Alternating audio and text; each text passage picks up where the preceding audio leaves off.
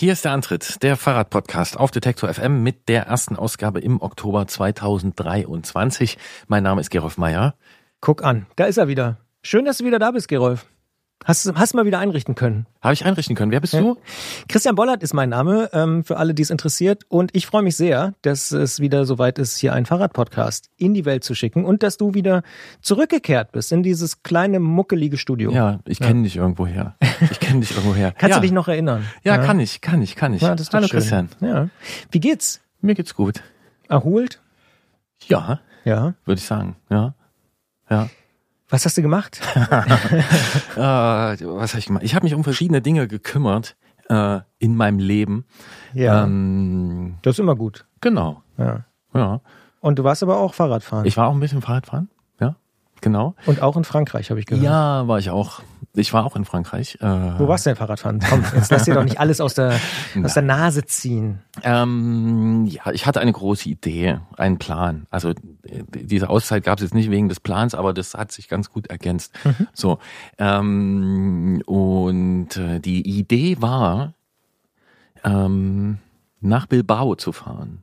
Hm. Äh, also ins Baskenland und äh, da war ich noch nie und irgendwie gibt's da so ein, zwei Aufhänger ähm, ja. an dieser Region, an diesem Thema und überhaupt nicht. Ich dachte, okay, das machst du jetzt mal und es, äh, die Sterne stehen günstig, ähm, dass ich das äh, jetzt mal machen kann. Ähm, Meeresfrüchte in Bilbao. Zum Beispiel, ja, mhm. ja. Und irgendwie, also ich finde es allein schon äh, sprachmelodiös. Also Bilbao ist schon, ist schon ziemlich gut, finde ich. Also genau, das war das Ziel. Ich habe das, das habe ich auch übrigens schon immer gedacht bei Athletik Bilbao. Da habe ich schon immer gedacht, wenn ich früher im Videotext die äh, Fußballergebnisse gelesen habe, dachte ich immer, was für ein geiler Name, Athletik Bilbao. Ja, ja, ja, ja. Und und ähm, das hat nicht funktioniert, nach Bilbao zu fahren. Hat nicht geklappt. Äh, nee, hat nicht geklappt. Ich bin losgefahren. Ähm, also ganz ursprünglich habe ich mal gedacht, ich fahre von Leipzig los. Ich fahre bis Bilbao. Ähm, dann konnte ich das nicht machen, weil es gab andere wichtige Dinge zu tun. Da habe ich gedacht, okay, gut, fahre ich von Heidelberg nach Bilbao. Hat ähm, insofern geklappt, dass ich irgendwann endlich in Heidelberg losgekommen bin ähm, und so ein bisschen auf schon bekannten Straßen gefahren bin, so zwei, drei, vier Tage. Ähm, Heidelberg, Vogesen, äh, die wunderbare Abfahrt vom Grand Ballon d'Alsace, ähm, die ich wirklich nur allen empfehlen kann. Abends nach um sieben, ähm, kann ich inzwischen sagen, weil ich das. Gibt's da zwei Seiten auch? Na, es, wie? Vom Ballon d'Alsace? Wahrscheinlich nee, schon. Nee, nee, nee, nee, da, da oben beginnt oder endet die Route Crête. Nee, also, okay. also ja, also diese, diese Höhenstraße und dann ja. gibt's dann diese eine äh, Abfahrt runter nach äh, Cernay. Okay. Und ähm, die ist richtig gut. Die hat ganz tolle Kurven verschiedener Radien. Ähm, und nach um sieben machen oben ähm, am Grand Ballon machen die Hütten zu äh, und diese kleinen Ausflugslokale und so. Und da ist ja wirklich niemand mehr unterwegs. Ich habe auch diesmal äh, so irgendwie abends gegen halb acht da zwei Autos getroffen auf der Abfahrt. Und die ist lang. Also sie hat irgendwie über 1000 Höhenmeter und noch einen Zwischenanstieg. Also man macht da, darf da einige Höhenmeter vernichten und ah, ich liebe das wirklich. Also mhm wenn's eine deiner Lieblingsabfahrten. Ja, also, ja, genau. Vielleicht sogar die. Na, also erzählt top, dazu, top wirklich, ja, na, erzählt dazu, erzählt ja. dazu. Und dann äh, rüber, Jura, wunderbar, da habe ich äh, auch äh, Sachen, ah, da habe ich an dich gedacht. An mich? Ja, hab ich an der Einbäckerei. Ach, ich, das glaube ich. hab ich äh, Zitronentat. Nee, äh, Flan habe ich gekauft. Mm. Und das war aber auch, das saß ich so da, dachte so, das ist jetzt so ein Christian Bollert-Moment. Mm. Ähm, da wäre genau. ich gern dabei gewesen. Ja. Bei der Abfahrt nicht unbedingt. Ja. Ah. ja. Ähm, und dann ging's weiter und dann äh, wurde es zu heiß. Mm. So, also ich bin, ich habe gemerkt, ich kann bei 35, 36 Grad äh, Celsius, äh, kann ich flach fahren. Das geht. Ja, ich kann durch so eine Seenlandschaft durch und dann, so, das kann ich so wegrollen. Aber dann kommen die Weinberge. Und dann wird's verdammt steil. Und dann kann ich mich da auch durchschleppen. Und Leute, die ich nach Wasser frage, die sagen, au secours, c'est dangereux, Monsieur. Ähm, und wollen sie das jetzt hier wirklich machen? Und willst du, willst du nicht, äh, hast du genug zu essen, hast du genug zu trinken? Du musst ständig tanken. Ja. Schwitzt wie ein Schwein. Mhm. Ähm, Kann ich mich erinnern. Ja. Habe ich selber im Juni so äh, Ja, ja, ja. Und dann wurde Tirol es, und dann, Weinbergen. Ja, und dann wurde Die sind auch steil. Die sind steil ja. und dann und wollte ich so schön durchs Massiv Central, weil das so der Bereich war, wo ich dachte so, ey, da war ich noch nicht, das kenne ich noch gar nicht so genau. Und dann hatte ich mir so eine Route gelegt, dann ging es wirklich quasi über so die ich will immer Ridges sagen, wie man so auf ähm, Englisch sagt. Ne? Also die, die, du, du querst dann so die Höhenzüge, die verlaufen nach, äh, von Norden nach Süden und wenn du nach Westen willst, dann musst du da immer drüber. Und dann hatte ich so mehrere Tage vor mir, auch mit irgendwie deutlichen, steilen, langen Anstiegen und ich habe dann einfach, ich bin umgedreht, weil es nicht ging, weil ich gemerkt habe, so, du, das sind jetzt hier auch 14 Prozent und so und da hast du ein bisschen Gepäck dabei. Ja. Ähm, und dann habe ich mich. Finde ich ähm, eigentlich ganz klug. Also nicht eigentlich, finde ich klug. Ja, und ich habe dann auch äh, Schatten gesucht. Mhm. So, also ich habe dann nicht gesagt, so ich hau jetzt hier ab, sondern habe erstmal gesagt, ja, jetzt musst du erstmal hier, suchst dir was unterwegs. Ähm, und es ist aber einfach verdammt heiß. Es ist äh, richtig heiß, es ist auch nachts heiß, es wird nicht mehr kühl. Dann überlegst du, dann schreiben dir Freunde, ja, fährst halt nachts so, ja gut, Ja. kannst du auch mal machen. Aber wenn es eine Woche so heiß ist, ähm, es macht einfach keinen Spaß mehr. Es ist auch es dann, war ja auch schweineheiß, muss man es war sagen. richtig schweineheiß und, Ja. und es ist auch, also es macht auch keinen Spaß mehr draußen zu schlafen, ähm, was du sonst mal irgendwie machen kannst, aber du schwitzt halt wie Sau, deine Klamotten und alles. Und dann habe ich mir irgendwann gesagt, Gerolf Meyer, du hast so viele tolle Fahrradurlaube erleben dürfen in den letzten Jahren oder Jahrzehnten. Ich müsste jetzt ganz doll angestrengt überlegen, wann mal etwas nicht geklappt hat. Vielleicht ist das noch nie vorgekommen. Und da habe ich mir gedacht, das ist doch jetzt die bessere Übung, ähm, zu sagen, nee, das wird jetzt einfach nichts. Weil ich wäre dann nur noch meinem Plan hinterhergefahren, vor allen Dingen, also eine Woche Hitze bis 40 Grad Celsius und danach waren es nur noch 20 und nach 10 und ich wollte durch die Pyrenäen, dachte so, das ist ja auch scheiße. Denkst du irgendwie mit 5 Grad im Schlafsack, was soll Ja. das? Ja. Ähm, und am Tag, als ich dann meine Rückfahrt, die echt gut geklappt hat, sieben Züge, sechs Umstiege, Fahrrad klassisch in Frischhaltefolie verpackt, hat alles funktioniert. Ich musste nirgendwo mein Ticket zeigen. Ähm, habe ich gedacht, das ist die bessere Übung. Und das kannst du später mal machen. Ähm, ohne, dass ich den Inhalt dieser Antrittfolge schon vorausgeahnt hätte, in der das ja auch eine Rolle spielt. Ja, Aber, auch Heidelberg. ähm, genau, dann bin ich nach Hause und da war hatte ich mir unterwegs tausend Sachen überlegt, die ich noch machen muss. Und dann habe ich die tausend Sachen gemacht und dann habe ich noch einen anderen Urlaub gemacht von zu Hause. Und dann habe ich einfach von Haustür zu Haustür anderthalb Wochen ähm, und ganz viele Freunde besucht und Freundinnen, die äh, an anderen Orten wohnen. Bis Prag bin ich gekommen und bis Waldsassen und so. Und das war, das war gut. Klingt sehr, sehr gut. Ja, Klingt das ist die Kurzversion. Und deswegen Ja, ja, nee, ich war, bin nicht, also Radfahren hat auch eine Rolle gespielt, aber ich musste auch andere Dinge machen und manchmal ist das aber auch so, ich meine, wen interessiert das, ob ich dieses Jahr nach Bilbao komme oder nächstes oder übernächstes? ja. ja. Nee, ich finde es wirklich, also ich, ich finde ja, manchmal gehört fast mehr Mut dazu, dann zu sagen, ach komm, ich brech's jetzt nicht übers Knie, als dann noch durchzuziehen und zu sagen, ah nee, ich mach das jetzt, ich habe mir das jetzt Ja. vorgenommen, ich habe mir das jetzt hier, finde ich wirklich gut. Geht dir natürlich durch den Kopf, ne? Ich habe da, die wissen das, dort habe ich das dummerweise gesagt, konnte ich meine Klappe Ja. nicht halten, das, das, das. Und da denkst du natürlich schon so, hm, naja, aber dann am Ende, es macht einfach keinen Spaß mehr. Ja, und wenn es keinen Spaß macht, Ja, ich fahre gern, ich fahre gern, wenn es heiß ist, ja, aber nicht, wenn ich nicht mehr am Berg hochkomme und es mehr geht. Genau. ja kann ich total ver- Und das ist, ähm, das war toll. Und von Haustür zu Haustür loszufahren, ist auch, das ist super cool. Weil das hat nicht diesen, diesen irgendwie, also es ist so schön banal. Du musst nicht irgendwo hin, sozusagen. Ja, und Ja, dieses ja. Ganze, und jetzt muss ich diesen Zug oder dieses Mhm. andere Transportmittel Mhm. oder das und das so. Das ist einfach, wie du jeden Tag aus dem Haus gehst, gehst du da raus, nimmst eigentlich auch, also ich nehme da nicht, nicht besonders viel mehr mit. Anderthalb Wochen oder zwei Wochen später wieder da. Genau, fährst da ganz normal los und dann kommst du irgendwie, nach der Zeit kommst du wieder zurück, als hättest du gerade äh, irgendwie Hm. eine Milch geholt Ja. im Konsum. Aber die Blumen müssen mal gegossen werden. Ja, Ja, das Ja. ließ sich organisieren. So sieht's aus. ja das ist doch sehr gut. Ja, Finde ich gut. ja. Ganz kurz noch.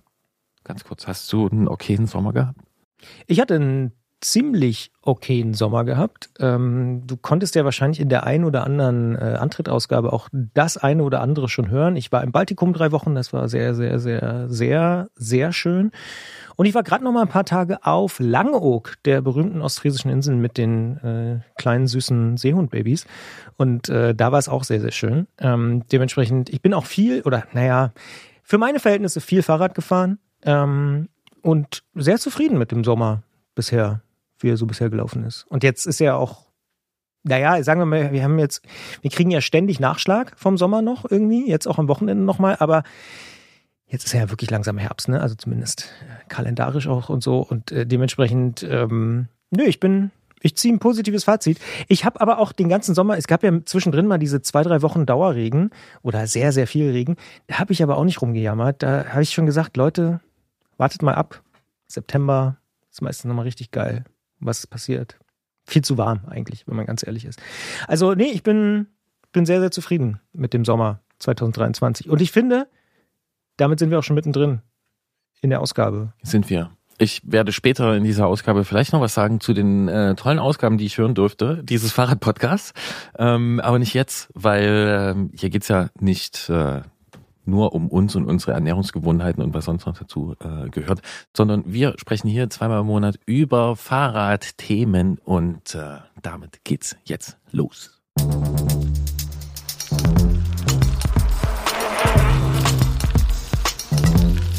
Antritt. Der Fahrradpodcast von Detektor FM.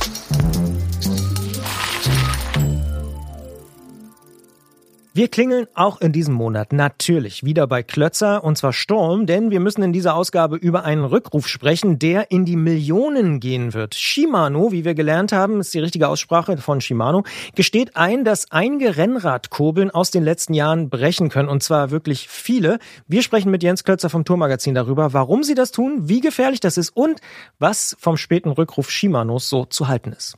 Und außerdem gehen wir wieder auf Ausfahrt des Monats. Diesmal geht es mit Nicole nach Frankreich auf die Langstreckenfahrt schlechthin. Nicole ist im August diesen Jahres Paris, Brest, Paris gefahren und ähm, darüber müssen wir natürlich sprechen. Machen wir auch. Klingeln bei Klötzer. Die Technikfrage beim Antritt auf Detektor FM. Im September diesen Jahres sind verschiedene Dinge passiert. Ich habe erstens gelernt, dass man den Komponentenhersteller Shimano Shimano ausspricht. In diesem Podcast habe ich das gelernt als Hörer.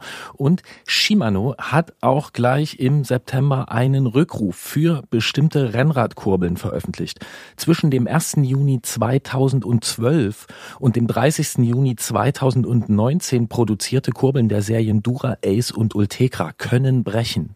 Und was genau mit diesen Kurbeln passieren kann, warum der Rückruf so spät veröffentlicht wird und was das sowohl für Kundinnen und Kunden als auch für Shimano bedeutet, darüber sprechen wir mit Jens Klötzer vom Tourmagazin. Jens ist Technikchef bei der Tour und im Nebenberuf unser Technikfreund, worüber wir uns natürlich auch sehr, sehr freuen. Und wir sagen deswegen Hallo, herzlich willkommen hier im Studio.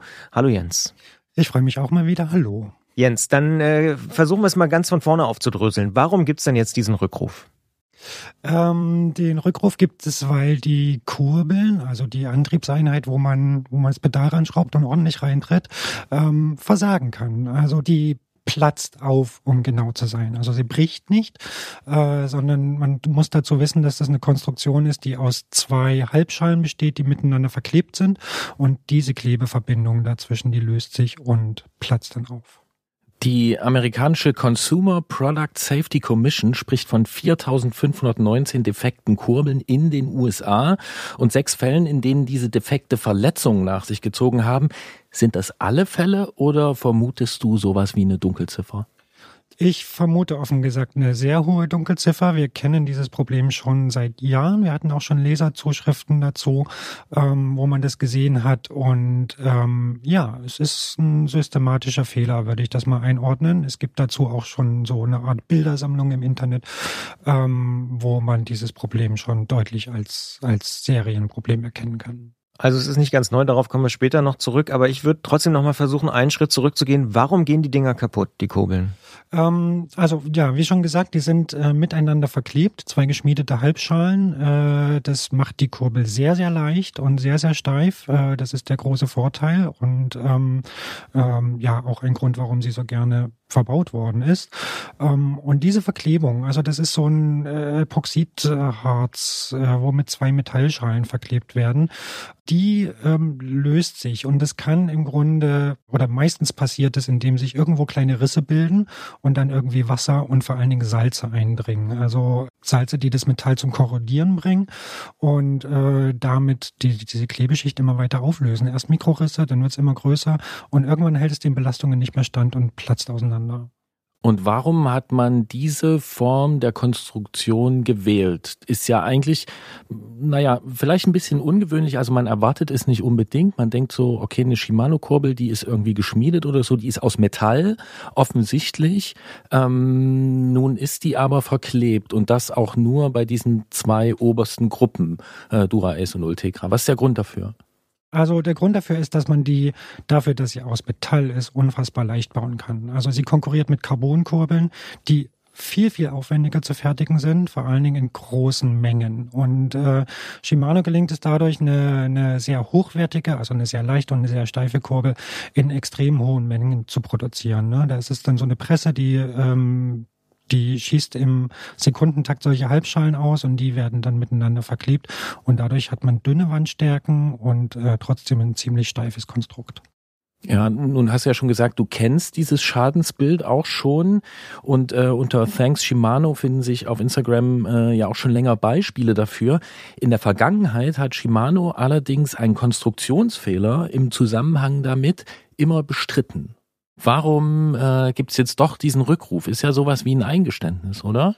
Ähm, das ist, naja, im Grunde ist es ja eine Pflicht, ne? wenn diese, wenn diese amerikanische Organisation dazu aufruft, ähm, dann müssen sie das tun. Ähm, dass sie diesen Fehler zuerst bestritten haben, hat ein bisschen System. Das ist so eine typische Shimano-Politik, äh, die ungern Fehler in ihrer Fertigung oder in ihrer Konstruktion zugeben. Wir kennen dazu auch noch andere Beispiele. Vor wenigen Jahren gab es mal ein massives Problem mit Shimano-Ketten, die auch unter Korrosion gerissen sind. Ähm, betraf äh, insbesondere Ultegra-Ketten dieser der der Elffach-Generation, ähm, die ja, in großen Mengen ein vergleichbares Schadensbild aufgewiesen haben, dass diese Laschen außen eingerissen sind. Und auch das war ein Korrosionsproblem. Und auch da hat Shimano so stillschweigend Dinge ausgetauscht, aber keinen großen Rückruf gestartet. Ähm, das mag zum einen aus Kostengründen, weil das natürlich wahnsinnig viel Geld kostet, so viele Produkte vom Markt zu nehmen und umzutauschen. Ich glaube auch, dass es ähm, ein bisschen Mentalität ist der Japaner, dass sie ungern Fehler zugeben und es lieber versuchen, so stillschweigend zu lösen. Diese, ich sag mal, öffentlichen Rückrufe kenne ich persönlich tatsächlich eher so von der Autoindustrie. Also mir ist zum Beispiel diese Toyota ist mir noch in Erinnerung oder auch Mercedes. Ich glaube, die waren das mit den Fußmatten und so, also wo Millionen Leute betroffen sind. Das kenne ich ehrlicherweise bisher nicht aus der Fahrradbranche. Jetzt äh, spricht diese ähm, von Gerolf auch schon angesprochene Consumer Product Safety Commission von 680.000 Kurbelsätzen in den USA, 80.000 noch in Kanada. Da könnte man ja vermuten, es gibt ja auch noch andere Weltregionen, Europa zum Beispiel, da kommt man schnell auf Millionen, oder? Äh, da kommt man ganz sicher auf äh, einen siebenstelligen, äh, eine siebenstellige Anzahl. Also in Europa sind schätzungsweise bestimmt so viele Kurbeln verkauft worden wie in den USA. Ähm, und es gibt natürlich noch äh, Asien und Australien. Also da kommen Millionen Kurbeln zusammen und Millionen Menschen, die davon betroffen sind, ja. Ja, da müssen wir jetzt präzisieren, das sind also die verkauften Einheiten, ne? also nicht die mit den Schadensbildern. Diese offiziell äh, hat man diese 4519 defekten Kurbeln in den USA, aber es sind Millionen verkaufte Kurbelsätze und nun ist das ja auch schon alles eine ganze Weile her. Also die ersten ähm, sind äh, älter als elf Jahre. Du hast gesagt, bisher hat Shimano immer so eine Politik gefahren, dass man das so ein bisschen, naja, nicht unter den Teppich kehrt, aber stillschweigend umtauscht.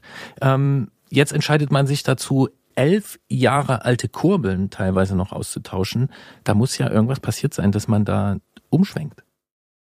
Ähm, ja, und ich vermute, dass es äh, mit, mit dem Aufruf der US-Kommission zusammenhängt, die einfach auch eine Pflicht ist, dann dem Produktsicherheitsgesetz Folge zu leisten.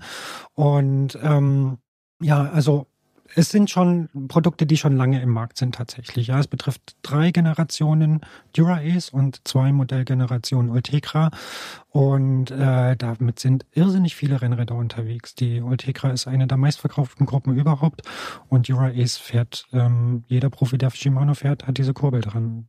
Stichwort Profi, ich fahre auch so ein Ding. Ähm, nein, jetzt ernsthaft, wie kriege ich denn raus? Ich habe auf jeden Fall eine Ultegra und wahrscheinlich auch so in den späten Zehnerjahren gekauft ist die Chance ziemlich hoch, oder? Dass ich auch so ein Ding habe. Äh, sie liegt wohl bei 100 Prozent, würde ich sagen. Also man, ähm, es gibt natürlich, also es gibt irgendwie so einen Fahrplan, wie man das rausfindet und da sind äh, äh Produktnummern hinterlegt und Produktionscodes, aber im Grunde betrifft es diese Generationen Dura-Ace und Ultegra, die zwischen 2012 und 2019 gebaut und verkauft worden sind. Ja. Ja, jetzt gibt's da so eine Übersicht, ne, dass man also eigentlich auch, obwohl es der Fachhändler tun soll, aber kriegt man vielleicht auch selber hin. Man soll also auf die Rückseite oder die Innenseite des Kurbelarms schauen. Da ist ein Produktcode hinterlegt und da gibt's zwei Buchstaben, die ähm, äh, da drauf gedruckt sind. Und dann gibt's eine Liste und dann kann man abgleichen, ob äh, diese Buchstaben auf der äh, Kurbel äh, stehen und die Liste finde ich bei Shimano. Ja, und die findest du auch inzwischen Oder auf, Shimano. Auf, ja. bei Shimano, genau, und auf einigen Seiten, die äh, sich mit diesem Thema auch beschäftigen, äh, wie wir das hier tun. Äh, ich habe auch nachgeschaut. Ich habe auch so ein Modell. Ähm, was mache ich denn jetzt? Ich schaue da drauf, sehe, okay, ich habe diese Buchstabenfolge so. Was ist jetzt der nächste Schritt? Ja, offiziell ist der nächste Schritt zum Händler gehen, ja, zum Shimano Service Center. Das, ähm, die gibt es ja in dem engen Netz. Und ähm, die müssen jetzt überprüfen, ob diese Kurbel schon beschädigt ist oder nicht. Ja, da müssen wir gleich mal nachfragen. Zum Händler und oder zum Shimano Service Center. Ist jeder Händler ein Shimano Service Center? Hm, das stimmt, nicht jeder Händler ist ein Shimano Service Center. Also mein erster Ansprechpartner wäre jetzt mal der, wo ich das Fahrrad gekauft habe. Ja, wenn ich das gar nicht mehr weiß, das Fahrrad ist vielleicht gebraucht. Das wäre nämlich meine Frage, den ja. Händler gibt's nicht mehr. Oder ähm, ich habe es online gekauft, Klassiker. Klassiker, genau. Dann hilft ein Shimano Service Center sicher weiter. Die müssen sich darum kümmern. Und die freuen sich dann darüber, wenn jetzt ähm, ab 1. Oktober geht's, glaube ich, los, oder müssen wir jetzt sagen, ging's los, äh, wenn wir dran denken, wann das hier ausgesendet wird, diese Podcast-Folge. Ähm, die machen das mal so nebenbei. Die machen das so nebenbei, wenn Millionen Leute vor der Ladentür Schlange stehen äh, und ihre Kurbeln inspizieren lassen wollen. Ja, nee, Spaß beiseite. Das ist ein Riesenhub äh, natürlich. Ähm, ich bin auch gespannt, wie das abläuft und wie die Händler reagieren werden, die diese Sachen dann beurteilen sollen. Ich will jetzt nicht äh, das irgendwie, naja, sagen wir mal, entschärfen, aber es könnte ja auch eine schlimmere Zeit sein. Also wenn es jetzt Anfang Mai wäre, könnte ich mir vorstellen, könnten Fahrradhändler noch schlechtere Laune haben. Das äh, ist richtig, dann könnte sie noch schlechter sein, als sie jetzt eh schon ist. Ja, ja. ja. ja ich habe gelesen, dass die Händler im Falle äh, dass die Kurbel betroffen ist. Ja, und dass sie, die Händler sollen wohl so eine erste Inspektion machen und sollen dann, wenn sie sagen, okay, da könnte ein Schaden vorliegen, sollen sie die einsenden. In dem Fall äh, werden sie wohl, äh, bekommen sie das vergütet mit einem festen Betrag äh, von Shimano. Ähm, wenn das aber nicht so ist, bekommen sie wohl nichts. Weißt du da mehr darüber und ähm, meinst du, das ist irgendwas, wo der Händler sagt, na gut, ist ja auch irgendwie Umsatz für mich oder ist es eher doch das große Ärgernis? Äh, das lässt sich äh, noch nicht so richtig beurteilen. Also ich weiß da auch nicht mehr darüber. Das ist äh, erstmal das, was von Shimano offiziell als Statement da ist. Aber ja, da stellen sich natürlich wahnsinnig viele Fragen. Also ist äh, der Händler in der Lage, jetzt vom optischen Anschein, mehr kann es ja nicht sein, die werden ja nicht alle irgendwie ein Röntgengerät zur Verfügung gestellt bekommen oder so, ähm, so vom optischen Anschein zu beurteilen, hat die Kurbel schon einen Schaden oder nicht, ähm, liegt dann die Verantwortung beim Händler, wenn doch was passiert. Äh, solche Fragen stellen sich natürlich ähm, und ähm, da gibt's noch viele ungelöste Probleme. Ja, ich stelle mir auch so einige Fragen, weil ich tatsächlich das Fahrrad nicht hier gekauft habe, sondern woanders. Also gehe ich hier jetzt zu meinem Händler des Vertrauens und lasse es da machen oder fahre ich jetzt woanders hin, wo ich damals das Rad gekauft habe und so. Also das ist ja wirklich nicht so nicht so easy peasy. Was ich mal noch äh, fragen will, ist, äh, Gerolf hat es ja schon angesprochen, kann ja sein, der Fachhändler findet keinen Schaden. Ist ja trotzdem die Frage, fahre ich dann jetzt damit weiter oder nicht? Kann ich mir sicher sein, dass der Schaden nicht doch irgendwann noch auftritt? Was würdest du da sagen? Also sicher sein kannst du dir nicht, weil es ist natürlich ein Zeitproblem und es ist äh, eine Frage, wo und wie viel das Fahrrad eingesetzt wird, in welchen Umweltbedingungen und so. An der Nordsee zum Beispiel. Zum Beispiel. Und es hat sich ja auch gezeigt, dass das ein Schaden ist, der nicht irgendwie sofort beim ersten Reintreten auftritt, weil äh, irgendeine, irgendeine Charge kaputt ist oder sowas, sondern dass das, dass das echt ein Zeitproblem ist. Und das ist eine der wichtigsten und der drängendsten Fragen, die sich mir stellt. Wenn jetzt der Händler in, am 1. Oktober sagt, boah, die ist in Ordnung, ich kann keinen Riss erkennen, ähm, wer kann beurteilen, ob nicht irgendwo schon ein kleiner Mikroriss da ist, der einfach vom, mit dem bloßen Auge nicht zu erkennen ist und sich dann irgendwie weiter fortsetzt oder ob das irgendwann mal losgeht. Ja, die Kurbel kann an dem Fahrrad was fünf Jahre ist, vielleicht erst 200 Kilometer gefahren sein, dann wird's weiterverkauft und der nächste nutzt es als Pendlerrad, Stadtrad, was auch immer und fährt richtig viel und richtig viel im Salzwasser und dann passiert's halt doch, obwohl die Kurve schon mal inspiziert worden ist. Und ähm, das ähm, finde ich kritisch. Ja, und die nächste Frage, die sich da auch anschließt, ähm, und zwar nicht für den Fall, dass nicht zu sehen ist, sondern für den Fall, dass etwas zu sehen ist, gegen welches Produkt wird denn dann meine defekte Kurbel ausgetauscht? Es wäre ja, naja, ich sag mal, nicht so besonders vertrauenserweckend, wenn ich einfach wieder so eine Kurbel, wieder mit dieser Verklebung bekäme. Ähm, und es betrifft ja auch Elffachgruppen und wir sind inzwischen bei Zwölffach. Also werden diese Kurbeln noch hergestellt? Ähm, und was bekomme ich da? Also die Kurbeln werden natürlich schon lange nicht mehr hergestellt. Ja, die, die Maschinen sind abgebaut. Äh, es wäre ein Riesenaufwand, die, die zu reaktivieren. Und warum sollte man die auch reaktivieren, wenn man weiß, dieses Produkt hat einen Konstruktionsfehler? Ähm, es müssen neue Kurbeln gebaut werden äh, für diese für diese Räder, die dann eben zu den Schaltungen passen und die eine verbesserte Konstruktion haben, die nicht mehr schadensanfällig ist. Ja, und wenn du sagst, die zu den Schaltungen passen, sind wir ja schon beim nächsten Punkt, weil wir sind aktuell bei zwölffach. Da habe ich eine andere Kettenbreite und ich glaube auch einen anderen Abstand der Kettenblätter. Ähm, also ist es damit getan, dass Shimano mir einfach eine aktuelle Zwölffachkurbel gibt oder müssen die da noch was anderes sich ausdenken? Nee, genau. Also das funktioniert nicht, eine moderne Zwölffachkurbel zu verbauen. Wird funktionieren, aber es wird nicht das gleiche, das gleiche Qualitätsniveau haben vom, vom Schaltverhalten und vom Lauf, sodass man quasi eine Neukonstruktion auf alten technischem Stand bauen muss, ja. Das klingt ja so, als ob das für Shimano richtig teuer wird. Absolut. Ja, und Neukonstruktion auf alten technischen Stand. Das heißt, ich nehme was Aktuelles und passe das dann irgendwie an auf elffach. Also es wird eine Art Austauschprodukt geben, äh, das eben nicht so konstruiert ist wie, wie äh, die alte Kurbel, ähm, aber nicht die neuen Zwölffach-Generationen, sondern die Kettenblattabstände und die Kettenblattbreiten, die Zahnbreiten, die ähm, die technischen Spezifikationen der alten Gruppen haben wird. Ja, und um da nochmal ein kleines Stück weiter reinzugehen, ähm, hat sich ja auch in der Zeit, ne, vor elf Jahren und bis heute, hat sich ja auch in den gefahrenen Übersetzungen und in den angebotenen Übersetzungen was geändert bekomme ich denn, wenn ich jetzt zum Beispiel so eine klassische, äh, man nennt sie Heldenkurbel, ja, also irgendwie 3952 oder so, äh, so eine so eine Kettenblattabstufung ähm, habe, die es heute nicht mehr gibt. Man fährt heute auch andere sogenannte Lochkreise. Ähm, bekomme ich diese ganzen alten Kettenblattabstufungen oder muss ich damit was anderem vorlieb nehmen? Ja, ähm, nein. Also es gibt nicht alle Kettenblattabstufungen, die es damals gab, dann neu wieder, sondern es wird äh, aktualisierte Abstufungen Erfahrungen geben. Ähm, ja, das, man kann sagen, man kommt damit klar. Also es gibt ganz ähnliche Abstufungen und einfach ein modernes Maß. Also gerade bei den Zeitfahrabstufungen, da gab es früher drei verschiedene. Ähm, da gibt es jetzt eine einheitliche, mit der aber die meisten schon zurechtkommen werden. Und gerade die sehr, sehr anspruchsvollen Fahrer, die jetzt unbedingt eine ganz, ganz bestimmte Kettenblattabstufung haben wollen, die werden wahrscheinlich keine so alte Gruppe mehr fahren, sondern das sind in der Regel ambitionierte Leute, die regelmäßig ihr Material tauschen und äh, ähm, dann eh schon eine neue Konstruktion vielleicht am Rad haben. Jetzt habe ich vorhin so flapsig gesagt, oh, das wird teuer. Ähm, jetzt moderiere ich ja auch den Brand 1 Podcast bei Detective FM und interessiere mich für Wirtschaft. Wie teuer wird's denn für Shimano? Das geht schon in die Millionen, oder? Das geht in die zweistelligen Millionen, würde ich denken, ja. Ja. Das tut auch Shimano weh. Das tut auch Shimano ein bisschen weh. Es ist ein Riesenkonzern. Sie werden das überleben. Sie werden das überstehen. Es wird natürlich am Ruf ein bisschen kratzen, aber es gab schon einige Fälle, ähm, wie ich vorhin schon zum Beispiel angesprochen hatte mit den Ketten. Ähm, das war mal so ein halbes Jahr oder ein Jahr lang großer Aufreger, ähm, aber ist inzwischen wieder vergessen. Ähm, das mit den Kurbeln ist vielleicht nicht ganz so schnell vergessen, weil es sichtbar bleiben wird. Also weil jetzt so ein Dura-Ace ausgestattetes Rad von 2012, das ja auch echt eine markante Kurbel war, mit einer neuen rumfahren wird. Und da wird man sich dann immer wieder dran erinnern, wenn man diese Kurve sieht, dass ja, es diesen Fall dieses Austauschs gab. Ja. Was mich noch interessieren würde, ist, du hast schon angesprochen, ihr hattet auch schon Leserbriefe und euch ist das auch nicht so ganz unbekannt und so. Wann ist es bei dir persönlich mal aufgetaucht, dass das ein Problem sein könnte?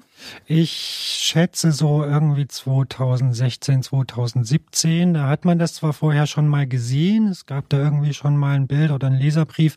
Aber da war erstmal die Vermutung eines Einzelfalls. Ja ja, dass es irgendwie eine, eine Produktcharge war oder irgendwas Außergewöhnliches passiert sein könnte, was bei dieser Kurbel zum Versagen äh, geführt hat. Ähm, aber so um 2016 rum ähm, wurde es dann langsam sichtbar, dass es kein Einzelfall ist, sondern dass es offenbar ein systematisches Problem gibt. Das heißt ja aber auch, nur mal so angenommen, mindestens seit sechs Jahren müsste es auch Shimano mitbekommen haben. Ähm, mit Sicherheit, ja. Ähm, ich bin jetzt nicht ganz sicher, ob wir nachgefragt haben. Es könnte sein, äh, wenn wir nachgefragt haben, ähm, dann haben sie das negiert. Das haben sie auch bei den Ketten schon so gemacht ähm, und äh, von Einzelfällen gesprochen und äh, postuliert, es gäbe kein, kein wirkliches Problem, aber das stellt sich nun anders dar. Ja, ich habe auch noch einen Artikel gefunden von 2021, äh, in dem äh, genau Shimano diese ähm, Frage gestellt wurde und in dem sie noch gesagt haben, es liegt kein Konstruktionsfehler vor. Jetzt gibt's, ja, haben wir schon gesagt, das waren damals Elffachkurbeln, jetzt sind das Zwölffachkurbeln, also gemacht für zwölf Ritzel am Hinterrad. Es gibt also diese neuen Gruppen, neue Version der Dura Ace und der Ultegra. Und da ist zu beobachten, dass diese aktuellen Kurbeln einerseits schwerer geworden sind und dann auch, dass der linke Kurbelarm der Dura Ace, der bisher auch verklebt gewesen ist, bei Ultegra war es immer schon nur rechts, mhm. ja, dass ähm, der linke Kurbelarm jetzt auch nicht mehr verklebt ist. Das heißt, ein bisschen schwerer ähm, und äh, diese Klebetechnik nicht mehr an beiden Kurbelarmen. Ist das eine mehr oder weniger versteckte Reaktion auf dieses Problem? Also mit an Sicherheit grenzender Wahrscheinlichkeit. Ja, normalerweise versucht man solche Produkte immer leichter zu konstruieren und zu bauen. Und das ist eigentlich eines der wesentlichen Entwicklungsziele, die Dinge immer leichter zu bauen. Und dass jetzt so eine Kurve schwerer wird, ist wahnsinnig auffällig. Und äh, wir hatten damals schon bei der neuen DRAs 12-fach-Generation die Vermutung geäußert, dass es darin liegen könnte, ähm, dieses Problem zu entschärfen. Ähm, also interessant ist halt, äh, dass das Problem von meiner Wahrnehmung eher auf der rechten Seite liegt. Äh, ich sehe mehr geplatzte rechte Kurbeln als linke. Aber auch da ist die Konstruktion geändert worden. Also das sind jetzt so noch formschlüssige Verbindungen drin, dass es nicht nur geklebte Flächen sind, sondern die auch ähm, mit ineinandergreifenden Metallhaken sozusagen in, noch sich abstützen können. Ähm, und ja, das sind ein paar Gramm, weiß nicht, sind 30, 40 Gramm dazugekommen bei so einem Kurbelsatz. Und äh, das ist in der Konstruktionsklasse, was ja wirklich Formel 1 ist, ist es schon relevant und eine Menge, ja. Das ist auffällig. Ja, und jetzt fragen sich eventuell einige Leute, die das hier hören, Moment, was ist mit meiner Kurbel? Ne? Und es bestehen jetzt Unsicherheiten, die wir auch schon genannt haben. Also selbst wenn ich nichts erkenne, was passiert äh, denn eigentlich in sechs Monaten, in drei Jahren, in sechs Jahren? Ähm, es gibt aber auch Menschen, die dieses Problem schon länger beobachten. Also man findet die auf YouTube und so, Leute, die sich da mit Fahrradtechnik beschäftigen, ähm, die so eine kleine Statistik aufgemacht haben und die gesagt haben, diese Schadens Bilder, diese Schadensfälle treten vor allen Dingen in äh, Regionen äh, dieser Erde auf mit einer hohen Luftfeuchtigkeit oder einer hohen, also mit einem äh, humiden Klima. Hast du davon schon mal was gehört und hältst du das für schlüssig? Also ähm, gehört habe ich das noch nicht, aber ich halte es für absolut plausibel, ähm, dass das ein Korrosionsproblem ist, was irgendwie mit Wasser äh, zu tun haben muss. Wasser und Wasser und Salz ist halt noch schlimmer. Ähm, deswegen wundert es mich nicht, äh, dass es gerade dort auftritt. Ja. Würdest du denn insgesamt so weit gehen, dass du sagst, du hast schon gesagt, der Ruf ist jetzt vielleicht ein bisschen angekratzt oder sehr wahrscheinlich sogar und es wird auch noch ein bisschen dauern. Würdest du so weit gehen und sagen, komm, Finger weg von Shimano-Kurbeln? Ähm, würde ich nicht sagen. Also die Wahrscheinlichkeit, dass sowas passiert, bei ihm halte ich nach wie vor für sehr gering, ähm, weil in Anbetracht der schieren Menge an Shimano-Kurbeln, die da draußen rumfährt, äh, sind jetzt klingen diese, diese, diese Masse, die da genannt worden ist an Schadensfällen erstmal, also klingt erstmal viel, aber in Anbetracht der Menge, die da verkauft worden ist, ähm, sind dann die tatsächlichen Fälle doch verschwindend gering. Und ähm, ich kenne es jetzt auch nicht aus dem direkten Umfeld. Ich kenne es, wie gesagt, von unseren Leserbriefen vielleicht zwei oder drei, ähm, wo wir viele Zehntausende Leser haben und wahrscheinlich auch eine fünfstellige Anzahl an Shimano-Kurbeln, die da irgendwie rumfährt. Ähm, insofern würde ich nicht so weit gehen, zu sagen, Finger weg. Ja, weil man, man, was kann man tun? Man kann nur sich an diese an diesen Fahrplan halten und zum Händler gehen und sagen, äh, hier guck mal nach. Ähm, und wenn er nichts findet, dann findet er nichts. Was soll man machen? Weiterfahren. Klar. Was mache ich, wenn ich jetzt schon so eine kaputte Kurbel äh, irgendwie im Hobbykeller liegen habe, weil mir das schon passiert ist und mir vielleicht da der Garantiefall oder Gewährle Garantiegewährleistung, ich bin mir gerade gar nicht sicher, aber äh, da schon das Replacement sozusagen äh, versagt worden ist, mhm. einfach auch damit zum Händler, der sich dann freut, weil die Diagnose schnell ist? Also ich glaube nicht, dass das Replacement versagt worden ist. Ich denke, dass so eine Kurbel von Shimano anstandslos umgetauscht wird. Bin ich nicht sicher, aber spätestens jetzt, wenn, wenn das Problem publik ist, ähm, wird man wahrscheinlich eine neue Kurbel bekommen. Ja, nach dem, was ich so gelesen habe, ist das nicht allen Leuten zugegangen. Also es gibt Leute, denen ist da nichts äh, ersetzt worden. Okay. Ähm, Jetzt gibt's ja auch in einem anderen Bereich, ähm, da haben wir jetzt vorher nicht drüber gesprochen, weiß ich nicht, ob du das kennst, aber es gibt ja auch äh, zum Beispiel, was Mountainbike-Bremsanlagen anbetrifft, äh, gibt's ja auch so einen Fall, dass Leute bei einer bestimmten Bremsenserie von Shimano immer von so einem Druckpunktwandern äh, berichten, gerade wenn es in niedrigere Temperaturen geht, ähm, was da auch einer bestimmten Serie zugeschrieben wird. Äh, wäre das eventuell auch so ein Fall, wo man da so ein bisschen äh, das lieber im Einzelfall still behandelt? Ja, die Vermutung kann man äußern. Ja, ich kenne das Problem jetzt nicht konkret, ich kenne auch die technischen Hintergründe dazu nicht. Ähm, aber wie schon gesagt, mich wundert sowas nicht. Wir haben sowas mehrfach erlebt, äh, dass Shimano sowas erstmal versucht, auf dem stillen Weg zu lösen, um die Reputation nicht zu beschädigen. Ja, und letzte Frage. Nun stelle ich mir das wahnsinnig ärgerlich vor für Shimano. Ne? Also du hast gesagt, das sind ist Material, da ist teilweise Profimaterial. Das ist äh, bis zu elf Jahre alt. Äh, Profis werden heute damit nicht mehr rumfahren. Und jetzt ist man irgendwie verpflichtet dazu, trotzdem noch so alte Kurbeln auszutauschen. Ähm, ist dir ein ähnlicher Fall bekannt, wo ein Hersteller aus sowas gelernt hat und zwar vielleicht nicht nur technisch gelernt, sondern einfach auch was das Vorgehen anbelangt? Denn also vielleicht müssen sie ja jetzt, weiß ich nicht wie viel Prozent, aber eigentlich nicht mehr in Betrieb befindliche Kurbeln ersetzen. Äh, und du hast schon gesagt, zweistelliger Millionenbetrag. Lernt man aus sowas? Also natürlich lernt man auch aus sowas. Ähm, man muss aber auch sagen, dass sowas in der Fahrradbranche relativ neu ist. Ähm, dass solche strengen Regelungen gelten, ist relativ neu und dass es die Fahrradbranche betrifft, ist relativ neu. Ähm, da ist, sind in vergangenen Jahren oder in vergangenen Jahrzehnten so viele Sachen zu Bruch gegangen, die offensichtliche Fehlkonstruktionen waren, wo man einfach gar nichts gemacht hat und wo gar nichts passiert ist. Ja, das war dann irgendwie einfach Eigenverantwortung des Fahrers, wenn er sich so eine Tuningkurbel ans Rad schraubt. Sowas ist heute einfach nicht mehr so. Da wird ein Hersteller in die Pflicht genommen und muss sich darum kümmern und das, äh, dafür sind Behörden zuständig. Ähm, das war nicht immer so. Das ist relativ neu. Das heißt, beim Stichwort gebrochene Kurbel fallen dir auch so ein paar andere Produkte ein? Da fallen mir andere Produkte ein, ja. Gerne so eloxierte, ausgefräste Mountainbike-Kurbeln aus den 90er Jahren. Das war halt damals einfach so. Ja, das, das gehörte dazu. Also ähm, eloxierte Produkte sind nicht unbedingt die langlebigsten. Äh, Vorsicht. das, das also, pseudowissenschaftliche, nein, eine populärwissenschaftliche Verkürzung, würde ich ja, sagen. Ja, naja, aber ich meine. Äh, ja, naja, das ist natürlich ein Zusammenspiel von vielen, vielen Sachen. Also auch ein Eloxal schwächt das Material und äh, der, der Konstrukteur dieses Dings, der muss alles im Blick haben. Wie viel kann ich da noch ausfräsen, wenn ich es noch grün eloxieren will? ähm, und ähm, ja, da hat man, früher war das irgendwie so Pi mal Daumen und wir, wir versuchen es mal. Und wenn da eine Generation reihenweise gebrochen ist, dann war die nächste halt ein bisschen dicker. Ähm, aber bezahlen musste dafür in den 90er Jahren niemand.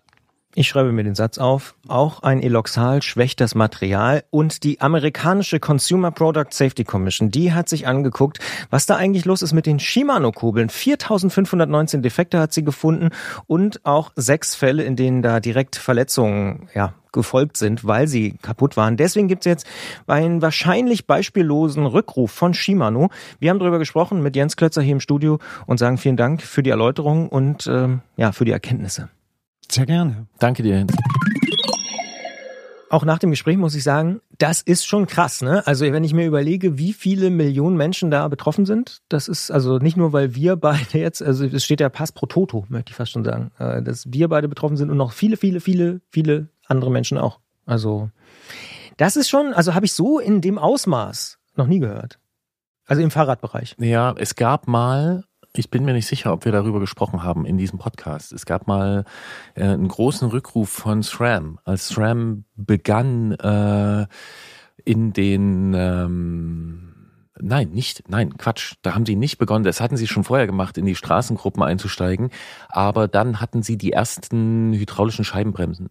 Und da gab's auch mal einen großen Rückruf. Äh, da hat Jens zu mir auch gesagt, das ist so richtig krass teuer. Das wird richtig eng. Oder nicht richtig eng für die, aber das ist ein richtig, Das das ist ein, ein Ja. Schlag ins Kontor. Ja. Ähm, Aber SRAM, das bei ist- allem Respekt, hat halt nicht diese Volumen wie Shimano, ne? Ja, wahrscheinlich nicht in dem Bereich. Und damals, damals auch erst Ja, ja. recht. Äh, Also erst recht nicht, ja, ja, ja, ja. Das ist riesig. Das ist riesig und ich finde auch, es ist, ähm, also ich will es nicht umbiegen zu dieser SRAM-Geschichte, aber die fällt mir da auch ein. Mhm. Mir fällt da auch so eine Parallele ein. Das ist halt so ein, äh, man möchte das ja nicht erleben. Ne? Also wenn du dir diese Bilder anguckst unter Ride Shimano äh, mit diesen aufgeplatzten Kurbeln und so, das ist ähm, uncool. Äh, Jens sagte auch, es wird da eine hohe Dunkelziffer geben. Ähm, dieses CPSC hatten ähm, diese wenigen äh, tatsächlichen Verletzungen äh, da angeführt, aber wenn es bei den Kurbeln eine Dunkelziffer gibt, dann gibt es die da vielleicht auch. Das ist, äh, wie sagt man, sicherheitsrelevant. Ja. Soll nicht passieren, möchte man nicht und ähm, ja, dass man da jetzt drauf gekommen ist, nachdem man vorher natürlich, ja, das ja noch, äh, der hat es ja erwähnt, ne? Also man hat das noch quasi lange, lange Zeit abgestritten, ähm, dass es da ein Problem gibt. Hm, ja. ja, ist, äh, es ist, es ist spät. Wir sind beide betroffen. Warst Ich du schon beim Fahrradhändler deines Nee, Vertrauens? war ich noch nicht. Und wir werden Christiane fragen, wenn sie hier ist, ähm, wie das für den Händler äh, Stimmt. abläuft. Für die nächste Ausgabe sind wir mit ihr verabredet. Wir sind mit ihr verabredet. Ne? Und eigentlich ist es ja auch, also die Fragezeichen auf meiner Seite sind nicht weg. Und es ist auch krass, dass ähm, da Händler als diejenigen quasi eingespannt werden, die das zu beurteilen haben. Und wenn dann da doch was passiert, wer ist denn da wie irgendwie haftbar? Und wie sollen sich denn Leute, also ein Händler ist kein und, und, und eine Mechanikerin und so, das sind keine Metallurgen, müssen sie auch nicht sein, sollen sie nicht sein. Ja, ist ein krasses Ding.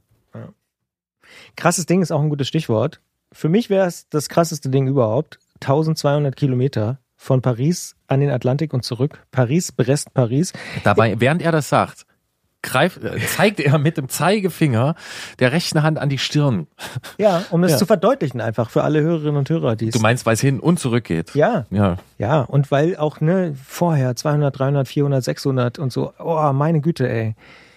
Nee, wäre mir zu lang. Genau, Aber Christian Bollert, der würde sich einfach vier Tage lang in Paris ins Café setzen, während Leute Definitiv. wie Nicole in diesen vier Tagen einmal an den Atlantik fahren, nach Brest und wieder zurück. Und was sie da erlebt hat, das hören wir jetzt. Wir hier beim Antritt bei Detektor FM, wir sammeln ja Fahrradgeschichten und in der Ausfahrt des Monats, da sprechen wir einmal im Monat mit einer Person über ein Erlebnis, das er oder sie auf dem Rad gehabt hat, egal ob das jetzt eine Weltreise ist oder eine Trainingsfahrt, ob Sprintrekord oder Langsamfahrt, wir wollen, dass ihr uns mitnehmt, ein kleines Stück auf eure Ausfahrten. In dieser Ausgabe sprechen wir mit Nicole aus Heidelberg, die in diesem Sommer bei Paris, Brest, Paris an den Start gegangen ist und aufmerksame Hörerinnen und Hörer, die erinnern sich jetzt vielleicht und denken sich, Nicole, Heidelberg, Paris, Brest, Paris, habe ich schon mal gehört und ihr habt recht. Und deswegen sagen wir auch Hallo Nicole, willkommen zurück im Antritt. Hallo Gerolf, hallo Christian. Hallo. Nicole, wir haben eine ganze Weile nicht gesprochen, aber wir haben auch ohne das jetzige Gespräch schon geführt zu haben, äh, den Eindruck, Paris, Brest, Paris, das lässt dich irgendwie nicht los. Liegen wir richtig? Na klar, ganz richtig, ja. ja, also ähm, das hat damit zu tun, also ich bin ja auf die Langstrecke gekommen in einem relativ späten Alter und habe dazu einen Film geguckt, Brevet, den kennen auch viele aus der Szene sozusagen. Und vorher war mir gar nicht klar, dass man so lange Fahrrad fahren kann. Und als ich diesen Film geguckt habe, habe ich gedacht, das muss ich unbedingt mal machen. Ja, und vor vier Jahren wollte ich es ja machen. Dann versuchen wir es nochmal für alle, die vielleicht den Film nicht gesehen haben und die diese Langstreckenfahrt vielleicht auch nicht kennen, zu erklären, was ist denn Paris-Brest, Paris, was passiert da? Genau, das ist ein Fahrrad. Ich will eigentlich nicht Fahrradrennen sagen, sondern es ist mehr äh, ein Brevet, also eine Prüfung. Man äh, muss versuchen, die Strecke von Paris beziehungsweise einem südwestlich gelegenen Vorort von Paris äh, nach Brest und wieder zurück. Das sind so 1220 Kilometer in unter 90 Stunden zu schaffen, zu fahren. Genau. Die Strecke ist vorgegeben, es gibt Kontrollstellen, die muss man anfahren. Und vor allem muss man sich auch dafür qualifizieren. Das heißt, man muss eine Privé-Serie gefahren sein. Also eine Privé-Serie heißt, man ist im Frühjahr, also über mehrere Wochen hinweg, gibt's immer eine Ausfahrt. Die erste sind 200 Kilometer, die muss man in einer gewissen Zeit geschafft haben. Dann ist die zweite Ausfahrt, das sind 300 Kilometer, 400 und 600. Das macht man so über drei Monate hinweg in der Regel und dann ist man qualifiziert, muss sich anmelden und ähm, ja, kriegt hoffentlich einen Startplatz und dann geht's los im August. Ja, und ist das ähm, jedes Jahr oder ähm, wie funktioniert das? Und wer trifft sich dann alles dort? Es ist wahnsinnig international. Also ich habe noch nie so viele Nationen auf einem Fleck gesehen. Das findet alle vier Jahre statt. Gibt seit, ich habe vorhin nochmal nachgeguckt, seit 1931 und die ganze Welt kommt äh, nach Rambouillet äh, in einen Schlosspark und versucht da dieses Radrennen zu absolvieren. Also Asien, Afrika, Südamerika, Nordamerika, Mittelamerika, Europa von überall her. Es ist wahnsinnig bunt. Und das sind circa 7000 Radfahrer und Radfahrerinnen natürlich. Jetzt hast du schon angesprochen, dass das 1200 Kilometer sind in maximal 90 Stunden und dass es aus deiner Sicht kein Rennen ist, aber das klingt ja schon auch sehr sportlich. Ja, also man muss schon ein bisschen trainiert haben. Der Trainingszustand ist natürlich immer so relativ. Manche versuchen das auch unter 50 Stunden zu schaffen. Äh, davon bin ich jetzt weit weg. Ich wollte es überhaupt mal schaffen. Ja, also ich hatte so knapp 4000 Trainingskilometer vorher und bin da, glaube ich, ganz weit unten im, mit meinem Trainingszustand gewesen. Also da gibt es bestimmt Leute, die das mindestens das Doppelte an Trainingskilometern vorher hatten. Aber die gucken dann auch schon auf die Zeit und wollen da sich ein bisschen was äh, auch äh, beweisen oder gucken, wie schnell sie sein können. Und das hat für mich jetzt keine Rolle gespielt. Ja, und bevor wir jetzt zu diesem Sommer kommen, ähm, wollen wir mal ganz kurz zurück switchen sozusagen auf 2019. Du hast ja gesagt, alle vier Jahre findet das statt und 2019 war dann die Ausgabe vor diesem Jahr von Paris Brest Paris und damals haben wir gesprochen in mehreren Gesprächen mit dir auch über quasi den Weg zu Paris Brest Paris. Du hast dann aber nicht teilgenommen äh, 2019. Willst du uns noch mal ganz kurz sagen, warum du das damals nicht gemacht hast, wie diese Geschichte damals verlaufen ist? Ja, also ich habe äh, mich ja jetzt eben seit 2016 ungefähr für die Langstrecke interessiert und habe da auch immer meine Ausfahrten immer so ein bisschen länger gemacht und Blut geleckt. Und es gibt eben auch noch äh, viele andere Langstrecken-Events. Und eines ist ein Transcontinental Race, nennt sich das. Das ist ein self-supported äh, Bike Race, das eben quer über Europa geht. Damals war es von, nee, als wir gesprochen haben, ging es in Burgas in Bulgarien los und endete sinnigerweise in Brest in Frankreich. Das waren also so 4000 Kilometer ungefähr und die bin ich gefahren. Leider auch nicht, äh, auch mit demselben Trainingszustand, so 4000 Kilometer vorher. Das heißt, ich habe drei Wochen für diese 4000 Kilometer gebraucht und normalerweise ist so vorgesehen, dass man nur zwei Wochen braucht. Und ich war da körperlich schon ziemlich am Ende. Ich hatte auch Knieschmerzen und so. Ich kam in Brest damals an, an dem Wochenende, wo dann auch die Registrierung war für Paris-Brest Paris. Also man muss vorher dann auch dort in Paris zu einem Bike-Check gehen und sich anmelden und die Startunterlagen holen. Und da wusste ich, ich habe jetzt erstmal überhaupt keine Lust mehr Fahrrad zu fahren ich war körperlich nicht mehr ganz so in Form. genau. Und da habe ich dann eben gesagt, das ergibt keinen Sinn. Ich kann es auch nicht mehr. Ich mach's nicht. Genau. Dann hast du ja aber jetzt trotzdem gesagt, vier Jahre später, hm, ich versuch's nochmal, ich trete da an. Die Frage ist ja irgendwie, was hat dich dazu bewogen? Ja, es war es war ein Traum. Ich habe äh, diesen Film eben damals gesehen und ich wusste oder alle sagten, dass die Stimmung an der Strecke so toll ist, dass äh, alle einen unterstützen auf diesen, wenn man durch diese Dörfer fährt. Das sind ja viele kleine Ortschaften und das die ganze Strecke geht ähm, entlang von verkehrsarmen Straßen und überall ist so Support und es gibt ein Dorf mit einem ganz berühmten Krebsstand, wo man quasi bezahlt, indem man eine Postkarte schickt, äh, wenn man wieder zu Hause ist. Und diese Stimmung wollte ich einfach äh, spüren und genießen. Und äh, ja, ich war gerne Brevets und habe mich qualifiziert vorher. Das ist gutes Training und es macht auch Spaß. Und da dachte ich, ich probiere es einfach. Ich melde mich an und ja, guck, was so passiert. Und normalerweise bin ich auch bei so großen Sachen immer total aufgeregt und mein ganzer Körper ist dann irgendwie auch so ein bisschen durcheinander und ich kann erstmal gar nicht so richtig, wie ich will, Fahrrad fahren. Und diesmal habe ich mir vorgenommen, nee, ich bin jetzt dann da zum Genießen und ich werde jetzt überhaupt nicht aufgeregt sein, sondern einfach nur gucken, was passiert und jede Minute versuchen zu genießen. Und das ist mir total gelungen. Ich bin die ersten 200 Kilometer gefühlt wie im Rausch gefahren. Ich war irgendwie viel schneller, als ich normalerweise Fahrrad fahre. Ich bin, habe Leute überholt. Es ist ja, also ich weiß nicht, also muss man sich vielleicht auch mal vorstellen, man fährt in der Regel, also die, die, die sich für 90 äh, Stunden Startzeit entschieden haben, fahren in der Regel so am späten Nachmittag, frühen Abend los. Und man startet immer alle Viertelstunde in so, ich glaube, das sind Gruppen von 300 Radfahrenden, die da ähm, eben in Viertelstundentakt losfahren. Das heißt, auf der Straße ist es sehr voll und man sieht entlang des ganzen Weges, der ganzen Straße radfahrende Personen. Und wenn es dunkel wird und die Rücklichter gehen an und alle haben ihre pflichtgemäße Leuchteweste an, ist es einfach ein wahnsinnig irres Bild.